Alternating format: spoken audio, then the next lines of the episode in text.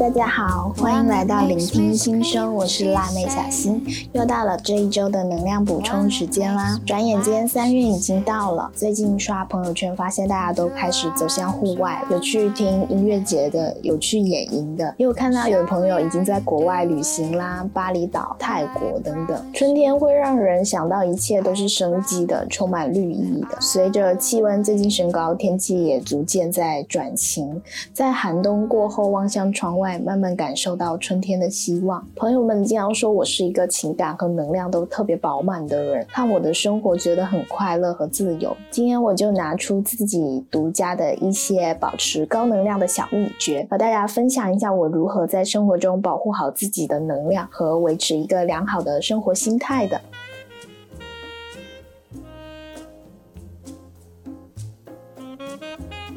好，首先我觉得可以分为两个方面来聊，从外部探索到向内求知，一个人怎样去保持充沛的身心能量。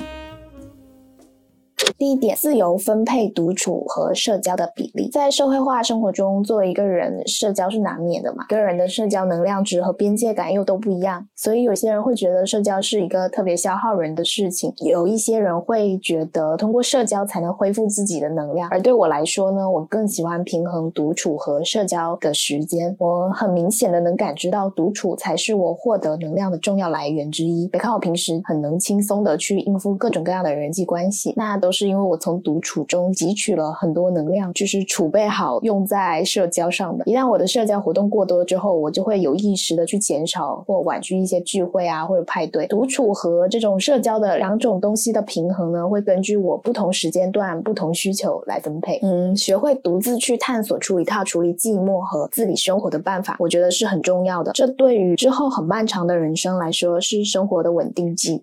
第二呢，在社交关系中放弃对别人的要求，降低对人的期待和一段关系的预设。在社交过程中，要对他人进行一下预期管理。我在认识一个新的人的时候呢，我不会太期待或者渴望从他身上获得对我的认同感或者是喜爱，因为我觉得我们没办法去控制别人的想法。在社交的过程中呢，就自然的去聊一聊你们共同感兴趣的话题，聊得来就可以慢慢。成为可以再见一面的朋友，聊不来也没有关系，不用刻意的去维持这种人际关系。那保持这样的心态呢，才能在社交中保持一种从容和自洽，而且对方也能感知到你的情绪，你自在了，对方也会更轻松的去聊天。而且我会在相处的过程中去看到对方的优点和吸引我的方面，慢慢的我也会发现我交的新朋友呢，总是能给我带来惊喜。比如说有一晚，我的朋友喊我过去参加一个派对，然后那是在一个雾雨天，我俩其实派对上人我。谁都不认识，但到最后走的时候，我们差不多把全场的人都聊了一遍了。这就是喝完酒的社牛天花板。然后那一天晚上呢，我认识了一个做手做耳环的一个女孩子。因为那晚我拿着 CCD 给陌生的朋友们拍照嘛，捕捉他们快乐的瞬间，比如说在雨里跳舞啊，或者大笑啊、干杯啊、疯狂跳舞的那些瞬间。然后就这样自然而然的加了很多朋友，然后发现他们的性格、职业其实都大不相同，但人就是很神奇，有时候就是会产生奇妙的碰撞。第三点呢，我想讲的是比较是偷走幸福的贼。为什么这么说呢？我真的感觉到减少比较真的是提升日常幸福感一个很重要的点。在社交网络上，其实大家都倾向于展现自己最好的那一面。那我们刷朋友圈的时候，看到谁在旅行，或者谁的身材这么好。就不自觉的想要把自己的部分拿去跟别人好的部分去比较，就对自己就非常不公平。所以专注于自己的生活，多把时间花在自己的提升上面，因为别人的生活去动摇自己想要的东西。有时候我们很羡慕的东西，不一定是我们想要的。我在跟别人聊天的过程中，也会发现，我好像很少去产生羡慕或者嫉妒的这种情绪，反而我只是会有一种旁观的视角去看待别人的生活，可能就是为他开心而已。比如说，我最近嗯有一个朋友，他在巴厘岛旅行嘛，每一天都会发特别多的朋友圈，但是我就特别喜欢看他朋友圈，因为我觉得这就是一种能量的传递，我也不会嫉妒他能出去。玩，当然我也是很想出去旅游，不过就是还有工作，所以呢，我会觉得说，大家在生活中有意识的去降低自己比较的这种意识，才能提升一下日常的幸福感。好，在聊完对外探索后呢，我们可以聊一聊向内求知，这是我今天讲的主要的重点。在高中到大学呢，我做了很多向内探索的行为，逐渐整合成了现在的我自己。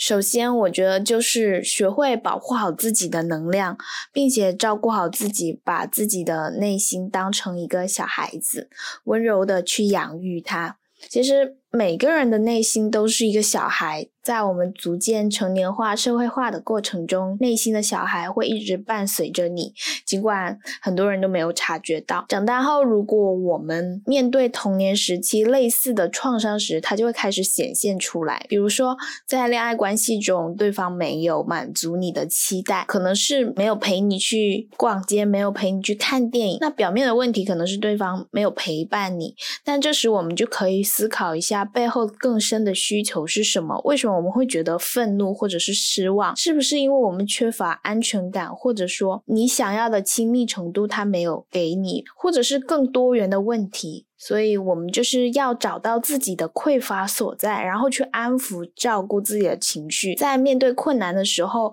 告诉你内心的小孩说：“没关系，我在你身边，慢慢来。”而当你跳出问题的本身，开始从内心需要的角度去思考问题的时候，你就掌握了解决。痛苦的钥匙，这一点我自己慢慢执行之后呢，比如说我在工作中遇到了困难，内心就有个声音告诉我别害怕，我相信你肯定可以做到的。这些对你来说都是小事情。然后或者说，当我一天工作晚上非常辛苦，身体明显感觉到疲惫感的时候呢，内心就会有一个声音告诉我说，你今天真的很辛苦，做了那么多事情，而且还完成的那么棒，真的太辛苦了，好好休息一下吧。然后我就我也会有一种特别欣。慰的感觉，所以这也是我目前活得比较开心的一个理由吧。我自己永远是我自己的底气和勇气的来源。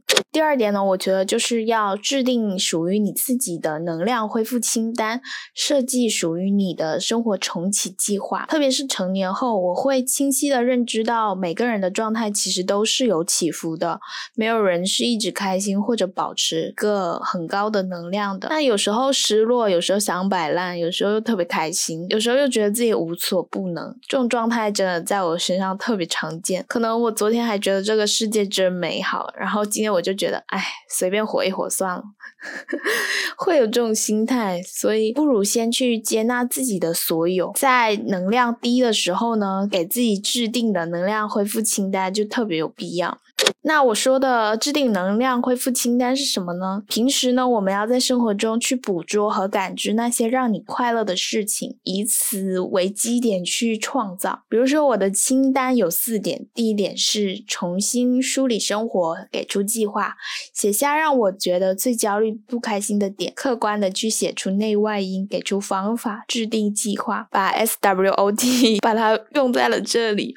然后第二呢，是坚持每天十分钟的冥。想嗯，我已经坚持冥想两年了。然后用的一个 app 呢是冥想星球，不知道这里会不会被禁哦？没有打广告。它的冥想其实场景特别多，不是大家所理解的那样，只是坐在那里然后放空思绪。冥想呢，它又有嗯睡眠的场景、成长的场景、想象的场景，非常多种。大家只要选择自己需要的来使用就好了。第三呢是吃丰盛的早餐，就是我一直觉得再大的事情都没有我好好吃早餐来的重要，所以一定会去通过早起，然后给我自己准备早餐的时间和吃早餐的时间。所以我的早餐一般是会有固定搭配的，是蛋白质加主食加维生素。啊，每次只要我早起，给自己预留好时间去吃一顿和准备一顿丰盛。盛的早餐，这就会开启我新的一天。然后我会觉得生活的可控性又回来了，我慢慢的能量也会恢复。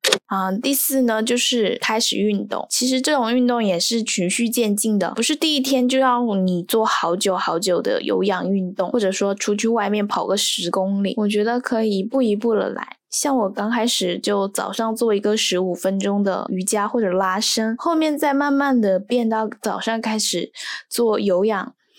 再进阶到我去健身房一周三四次，这种过程是循序渐进的，不要太急功近利。运动这件事情，应该是我坚持了三年的健身习惯了。然后这件事情对我来说呢，它要变成一个融入我生活习惯的一件事情，而不是要刻意去想到运动这件事情特别有压力的事情。第五呢是书写，当我心情特别痛苦或者不好的时候呢，我感觉内心就是非常乱。我就会拿出我的本子，不管是把它拆解开，还是去梳理一遍。我只要通过书写，用笔写在纸上的那种感觉，我就会觉得我内心舒缓和平静了很多。就是我们要保护好自己的情绪，首先就要合理的去使用它，去轻一点的使用自己。如果我们在工作和生活中遇到了一些麻烦的事情，那我们先要盯着目标去解决问题，先撇掉这其中给自己。过多预设的负面情绪。好，讲到向内求知的最后一点呢，我想告诉大家，就是要以轻松的心态去面对所有。活到现在二十三年了。我觉得只要不死都是小事情，活着我们就可以去解决所有生活中的难题。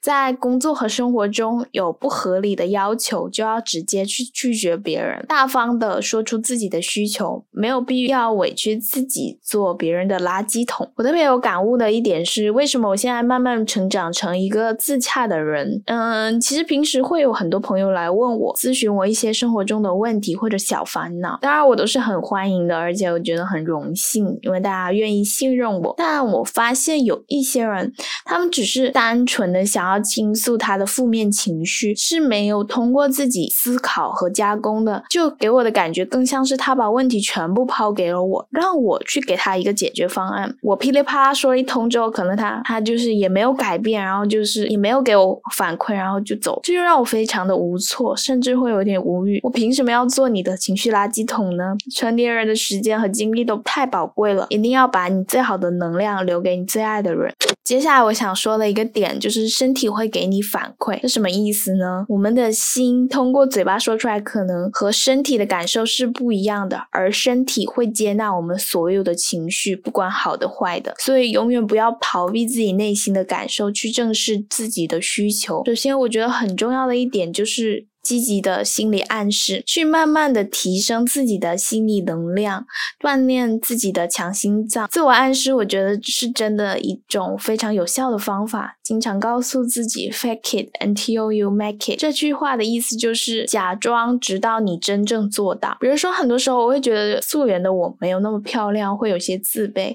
但是我又换了一种思维方式，想说我现在就是很漂亮，即使我素颜又怎么了？这种信念感一旦植入我的脑海。里的时候，我又开始变得大方自信了。我会在日常生活中也经常告诉我自己说，永远喜欢我自己，我有能力去敞开心扉，嗯呃，接受一切的挑战和变化，不会因为别人的反应而自我怀疑，允许别人讨厌我不认可我，那又怎样呢？我不 care。关于身体不会说谎的这一点，我还想补充一下，就是之前我看过一本书，好像是一个非常有名的投资人，名字我具体忘了。故事就是讲说，他会在做重大的投资决定的时候，看一看自己身体的反应。如果说第二天他的身心舒畅，那就说明他投资做对了；如果第二天呢睡觉不踏实，腰酸背痛，那就说明他这个决定做错了。他会及时去更改。嗯，所以我们的身体不会说谎，他会告诉你最近的状态，你需要去好好呵护他。如果他生病了，你也要好好照顾他。好，今天讲完啦，最后想告诉大。家开始慢慢的去培养我们的心性，慢慢提升自己的状态，宽广开阔、柔和，关怀自己，放松一点。当做是在这个世界漫游。最后分分享一段很治愈我的话，他说：“人生是用来体验的，不是用来演绎完美的。”我慢慢能够接受自己身上的那些灰暗的部分，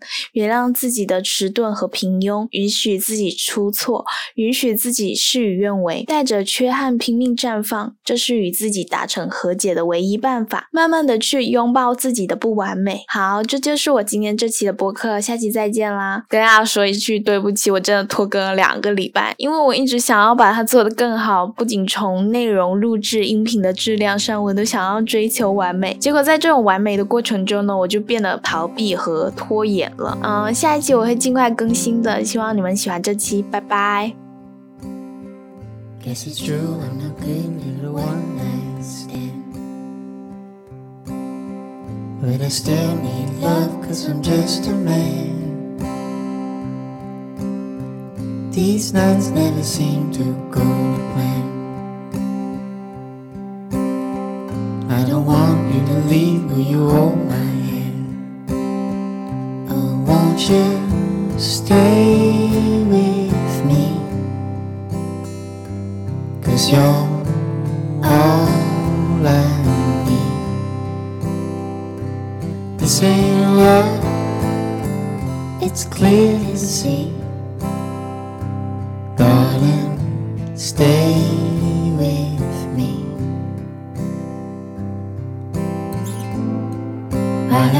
So emotional?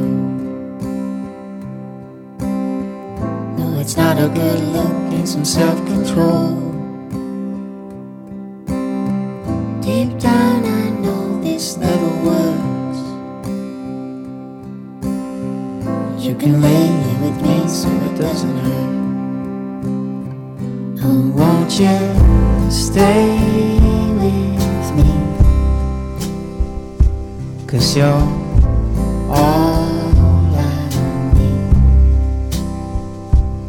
same love.